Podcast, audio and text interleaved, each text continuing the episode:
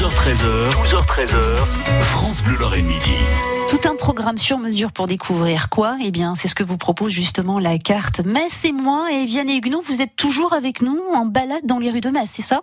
Voilà, voilà, tout juste, on se balade encore un peu dans cette belle opération baptisée Metz et moi, lancée par la ville de Metz. C'est une opération qui nous donne la possibilité de découvrir des lieux inattendus ou inaccessibles de la ville des lieux d'organisation de la vie communale.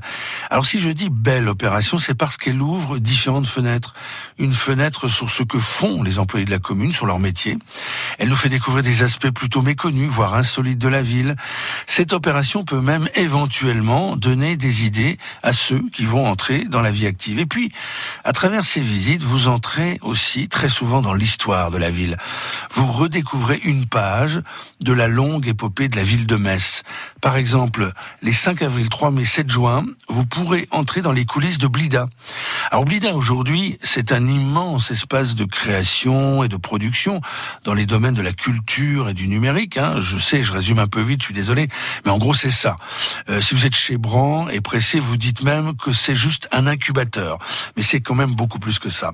Alors ça c'est le Blida d'aujourd'hui. Le Blida d'hier, c'était un immense hangar à bus, on disait TCRM Blida.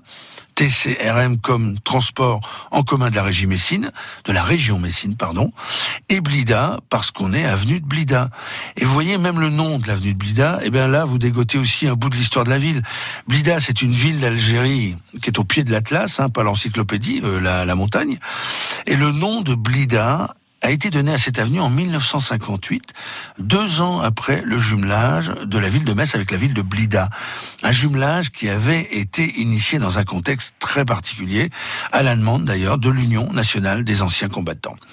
Autre exemple de visite dans le cadre de Metz et moi, eh bien c'est celle de la préfecture de zone. Alors ça ne veut pas dire que c'est là que le préfet zone, hein. non, au contraire, hein. c'est un lieu très actif c'est la préfecture de la zone de défense et de sécurité pour la région Est. Et c'est une zone importante, hein, ça représente un cinquième du territoire national et 9 millions d'habitants. En fait, ça chapeaute les régions Grand Est et Bourgogne-Franche-Comté. Et il y a sept préfectures de zone comme celle-ci en France, et celle de Metz est installée dans l'espace Ribert-Pré, qui est tout près du commissariat de police. Hein. Et historiquement aussi, ce lieu est très intéressant. À l'origine, c'était une caserne d'infanterie construite euh, à la fin du 19e siècle et qui faisait partie de ce puissant dispositif allemand pour protéger Metz. Un rappelons qu'on est en période d'annexion. Vous imaginez donc qu'elle ne s'est pas toujours appelée caserne Riberpré, du nom de Georges Riberpré, un général français tué à Verdun en 1917. Non, au début, elle s'appelait tout simplement Pionnière Caserne avec un K à caserne biteux. Merci beaucoup Vianney Huguenot. On rappelle justement que cette opération Metz et moi vous permet de visiter des lieux insolites et bien sûr toute la ville avec des bâtiments. C'est une opération en partenariat avec France Bleu Lorraine. Sachez aussi que euh, Vianney Huguenot, vous le retrouverez donc euh, dans l'émission Via Mirabel. Hein. C'est donc euh, sur ma route.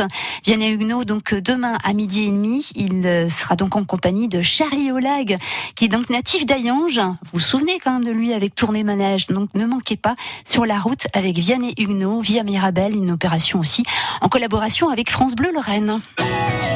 12h13h, 12h13h, France Bleu Lorraine Midi.